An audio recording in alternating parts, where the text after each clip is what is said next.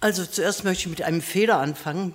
Ich habe neben vielen anderen noch einen ganz großen Fehler. Ich bin zu schnell. Und irgendwann nach einem Gottesdienst stand ein Herr draußen, der hat gesagt, es war sicher nicht schlecht, was sie gesagt haben, aber verstanden habe ich nichts. Das ist natürlich schade und darum möchte ich dich bitten, Erika, wenn es soweit ist, dann sagst du, jetzt ist es soweit und dann versuche ich wieder langsamer zu sein. Also ich heiße Margit Ruthmann-Wolf, was soll ich von mir sagen? Lange, lange in Königsbach Erika kennengelernt, dann... Äh, unser Herr ist ja, ist ja wirklich, wie du gesagt hast, kreativ. Ich war dann 65 als, und heiraten wollte ich ja nie. Also wissen Sie, heiraten, das war etwas, das, das bremst so, oder? Ich, ich wollte frei sein für Jesus und, und, und mit 65 hat es mich eingeholt. Ich habe geheiratet und es war eine wunderschöne Zeit und mein, mein Mann ist dann leider im letzten Jahr gestorben. Das heißt, wir durften acht wunderbare Jahre erleben und jetzt bin ich wieder allein. Und jetzt denke ich, schade, dass ich alleine bin. Das reicht, oder? Dankeschön. Ja, unser Predigtext steht in Epheser 1 in den Versen 3 bis 15 und da steht, Gelobt sei Gott, der Vater unseres Herrn Jesus Christus, der uns gesegnet hat mit allem geistlichen Segen im Himmel durch Christus denn in ihm hat er uns erwählt, ehe der Welt Grund gelegt war, dass wir heilig und untadelig vor ihm sein sollten in seiner Liebe. Er hat uns dazu vorher bestimmt, seine Kinder zu sein durch Jesus Christus nach dem Wohlgefallen seines Willens, zum Lob seiner herrlichen Gnade, mit der er uns begnadet hat in dem Geliebten. In ihm haben wir die Erlösung durch sein Blut, die Vergebung der Sünden nach dem Reichtum seiner Gnade, die er uns reichlich hat widerfahren lassen in aller Weisheit und Klugheit. Denn Gott hat uns wissen lassen das Geheimnis seines Willens nach seinem Ratschluss, den er zuvor in Christus verkündigt hatte.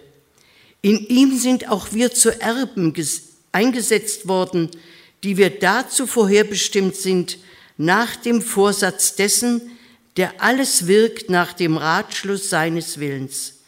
In die, ihm seid auch ihr, die ihr das Wort der Wahrheit gehört habt, nämlich das Evangelium von eurer Seligkeit. In ihm seid auch ihr, als ihr gläubig wurdet, versiegelt worden mit dem Heiligen Geist, der verheißen ist. Liebe Gemeinde, unser Text stellt also fest, Christen sind beschenkte Leute. Ich möchte sehr gerne mit Ihnen über einige dieser Geschenke sprechen, aber zuerst ist es doch wichtig zu wissen, wer beschenkt uns da eigentlich. Und da steht, es ist Gott, also der Schöpfer, der ich bin, der ich bin, der Allmächtige und Ewige und gleichzeitig der Vater unseres Herrn Jesus Christus, der Vater also, der sein Liebstes für uns hergibt, damit wir beschenkt leben können. Also der Geber der Geschenke ist der lebendige Gott.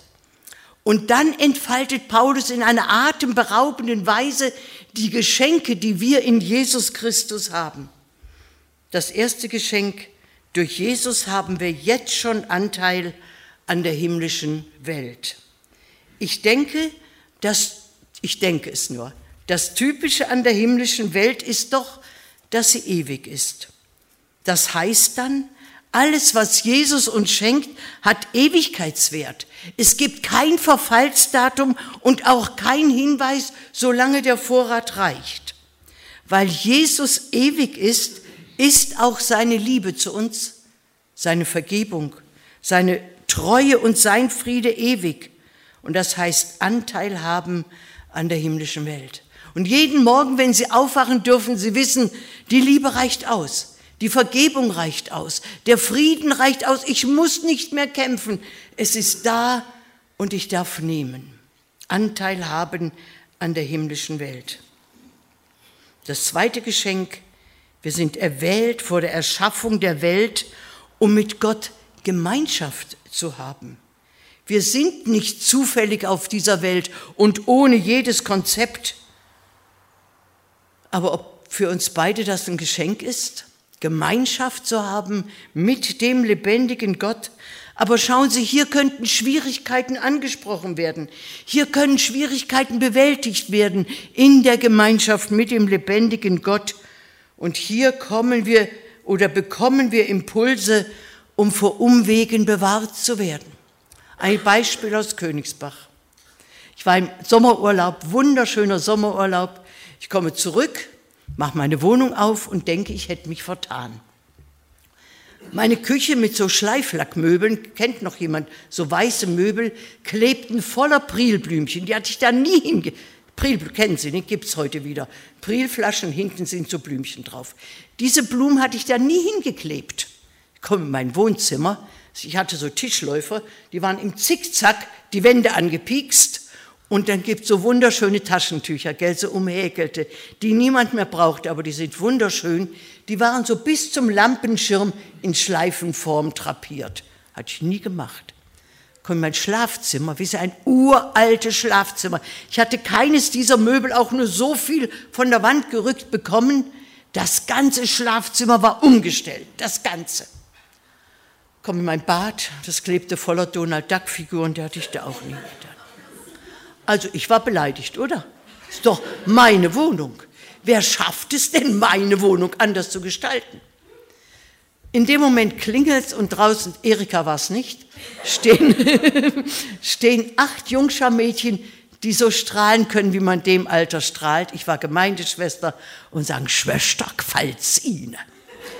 Die hatten acht Tage ihres Sommerurlaubs geopfert, um meine Wohnung nach ihren Plänen umzustellen.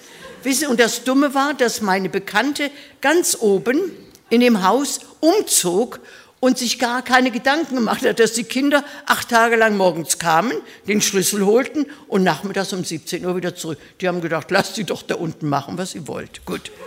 Ich habe sie also um meinen Tisch gesetzt, der war noch da, wo er früher auch war und haben gesagt, ihr Lieben, wenn ihr mich gefragt hättet, mich, ich bin ja immer die Besitzerin der Wohnung, ich hätte euch acht Tage Schwimmbad, Volleyball, Fahrradfahren, ich hätte euch alles genehmigt und acht Tage lang mal. Die waren sehr traurig, sind wieder gegangen und ich war auch traurig. Und abends liege ich in meinem Bett, wie er stand so andersrum, gell? Und ich habe mich geärgert. Und dann hörte ich, ich denke, ich darf hier so reden, dann hörte ich, wie Gott sagt, Margit, warum ärgerst du dich denn? Dann habe ich gesagt, lieber Herr, du hast, du hast schon Fragen. Es ist doch meine Wohnung. Sagt er, ist ja interessant. Und was machst du mit meiner Welt? Jedes Mal, wenn du einen traurigen Menschen siehst, da schnell ein Prilblümchen drauf. Wieder ein Prilblümchen. Über. Du fragst mich gar nicht, ob der arme Mensch ein Prilblümchen will. Und darum läufst du mit, haben Sie schon mal einen ganzen Tag Prilblümchen abgeleckt? Wissen Sie, man läuft mit so einem Gesicht rum, weil es schrecklich schmeckt. Und dann möchtest du, dass Menschen sich bekehren, das finde ich ja auch. Und dann schiebst du den ganzen Tag im übertragenen Sinne durch mein Reich mir sagst, Herr, der muss sich doch bekehren. Ganzen Tag. Und abends singst du in deinen Sessel und sagst, Gott, ich habe einen anstrengenden Gott. Warum bist du so zu mir? Und dann hat Jesus gesagt, besprich das doch mit mir. Morgens. Du bist berufen zur Gemeinschaft mit mir. Ich möchte dir morgens sagen, wer heute ein Prilblümchen braucht. Ich möchte dir morgen sagen, mit wem du ein Gespräch führen darfst. Merken Sie, wir werden vor Umwegen bewahrt, wenn wir dieses Geschenk annehmen. Gemeinschaft. Und ich weiß, Geld, das ist der Moment, der am meisten gestört wird im Christenleben, oder? Wehe, wir fangen an, Gemeinschaft mit ihm zu haben. Das wird immer boykottiert, weil nämlich dann was rauskommt. Das dritte Geschenk, wir können Kinder Gottes sein. Nicht wahr, wenn wir uns unsere Kinder aussuchen könnten oder dann hätten wir schon ganz bestimmte Ansprüche. Und Gott sagt, ich meine jede und jeden. Wir haben als Kinder Gottes ein Zuhause, jederzeit Zutritt zum Vater. Wenn wir fallen, hebt uns der Vater gerne wieder auf. Er verbindet die Wunden, er tröstet und er erzieht uns in einer unnachahmlichen Weise. Das macht der Vater auch. Das vierte Geschenk, das liebe ich genauso wie die anderen, heißt Erlösung. Erlösung durch das Sterben Jesu für uns. Darum war ich für das Lied so dankbar. Liebe Zeit, das habe ich als Jugendlicher gesungen. Dieses altraue Kreuz, ich habe es fast nicht verkraftet auf meinem Stuhl. Dass Sie das wieder singen, also wenn ich einen Hut gehabt hätte, hätte ich ihn vor Ihnen abgezogen. Sagenhaft. Wir sind erlöst durch das Sterben Jesu für uns. Wir sind befreit, losgemacht, herausgerissen aus dieser lebensbedrohenden Gefahr, für immer verloren zu gehen. Schauen Sie, verloren gehen heißt ja nicht, ich bin weg. Ich bin da, nur nicht da, wo ich hingehöre, oder? Wenn ich meine Brille verloren habe, weiß ich, sie ist da, nur nicht auf meiner Nase. Wir beide sind da, aber nur nicht da, wo wir hingehören, nämlich in die Gegenwart Gottes. Und da will uns Jesus herausreißen. Er hat diesen Einsatz für uns gebracht. Wir können jetzt das sein und tun, was als Bestimmung über unserem Leben steht, in der Freiheit der Kinder Gottes zu leben. Erlöst, herausgerissen. Ich weiß, wir stehen immer in der Gefahr, wieder reinzurutschen. Aber dann können wir es Jesus sagen. Und er sagt, Du bist erlöst. Ich vergebe dir deine Schuld. Das fünfte Geschenk, die Vergebung der Sünden nach dem Reichtum seiner Gnade. Nach dem Reichtum seiner Gnade. Wissen Sie, wann die Gnade aufhört? Nie. Nach dem Reichtum seiner Gnade. Die Bibel sagt, dass der Sohn Gottes nicht mehr an unsere Schuld denkt, wenn wir sie ihm gebracht haben und er sie vergeben durfte. Die Bibel sagt, ich tilge deine Sünden wie den Morgennebel, den man mittags nicht mehr sieht. Morgens geht man einkaufen, es ist neblig. Wenn Sie mittags zurückkommen, Sie können hinter jeden Strauch gucken, der Nebel ist weg und so vergibt unser Herr die Schuld. Ein Beispiel aus dem Schloss, da habe ich meine erste Zeit, also Schloss unter Övisheim, die erste Zeit meines Rentendaseins verbracht. Familienfreizeit und ein Nachmittag war frei, also ohne Programm. Und da hat ein Elternpaar gesagt, also hör mal zu, mein Kind, darfst heute machen, was du willst. Er hat es dann auch gemacht, aber wir möchten gerne doch mal Ruhe haben. Nach etwa zwei Stunden kommt der Kleine, der Vater hat uns nicht erzählt, um was es ging, und sagt, Papa, guck mal, das ist passiert. Der Papa hält eine kurze Strafrede und sagt, mit Handschlag, ich vergebe dir, aber, was sagt jeder gute Vater, das kommt nicht mehr vor. Nein, sagt der Kleine, nie mehr. Aber der Nachmittag war lang. Es passiert, passiert wieder was. Der, also der Vater hat gesagt, ich vergebe dir, gell? Ich vergebe dir, aber es darf nie mehr vorkommen. Es ist wieder was passiert. Der Kleine kommt und sagt, Papa, guck mal, das ist passiert. Was sagt jetzt jeder gute Vater? Trauen Sie sich. Erika, was meinst du? Schon wieder? Und wissen, was der Kleine sagt? Ich weiß, damit kann man Schindluder treiben. Der Kleine sagt, Papa, das erste Mal nach der Vergebung. So vergibt Gott. Es war ja fertig. Der Vater hat ja gesagt, es ist vergeben. Und der Vater hätte nicht sagen dürfen, schon wieder. Der Kleine hat recht. Papa, das erste Mal nach der Vergebung. Merken Sie, wie unser Herr vergibt?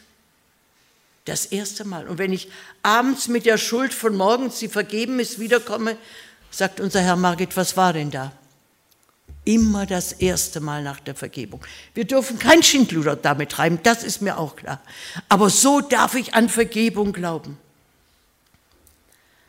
Das sechste Geschenk, Gott hat uns durch seinen Sohn zu seinen Erben gemacht. Wie das Erbe aussieht, das weiß ich nicht. Aber diese Tatsache bedeutet doch, Jesus bewahrt uns auf dem Weg durchs Leben, weil er will, dass wir in den Besitz des Erbes kommen. Der Vater bewahrt den Erben für das Erbe. Und alle Christen, die immer meinen, wir kommen nicht durch, mich nimmt dieser Jesus ganz sicher nicht an, dann dürfen sie auch glauben, dass schon allein um des Erbes willen er sie nach Hause bringt. In jedem Fall. Der Vater bewahrt den Erben für das Erbe. Und das siebte und damit letzte Geschenk ist die Gabe des Heiligen Geistes. Ihr seid, als ihr Christen wurdet, versiegelt mit dem Heiligen Geist der Verheißung. Jesus wohnt durch den Heiligen Geist in uns mit allem, was er ist und hat. Als wir beide Christen wurden, da hat Jesus gesagt, ich komme im Heiligen Geist in dein Leben und bleibe, bis ich dich zu Hause empfangen kann. Und wie können wir auf dieses Angebot reagieren? Wir können Nein sagen. Haben Sie gemerkt, keines der Kinder hat Nein gesagt. Die wären auch schön dumm gewesen. Ne? Wir können Nein sagen, aber jedes Nein zu diesem Geschenk Gottes führt uns in einen elementaren Mangel hinein. Oder wir beginnen eventuell fragend und tastend, vielleicht voller Freude, dem zu vertrauen, der für uns gestorben und auferstanden ist. Er heißt Jesus. Und in dieser persönlichen Beziehung zu ihm ist wirklich zu erfahren, Christen sind beschenkte Leute. Und bei uns, also im Christsein ist es anders als hier. Wir müssen erst die Geschenke für uns annehmen. Und dann kann ich sie unverschämt weitergeben. Bei den Kindern war es umgekehrt. Haben sie den ersten Moment gemerkt, kriege was Geschenk, muss erst weitergeben und dann kriege ich was. Bei Jesus ist es anders. Erst beschenken lassen und dann weitergeben. Ich wünsche uns gemeinsam, dass wir Freude haben, Mut haben, die Geschenke für uns in Anspruch zu nehmen. Amen.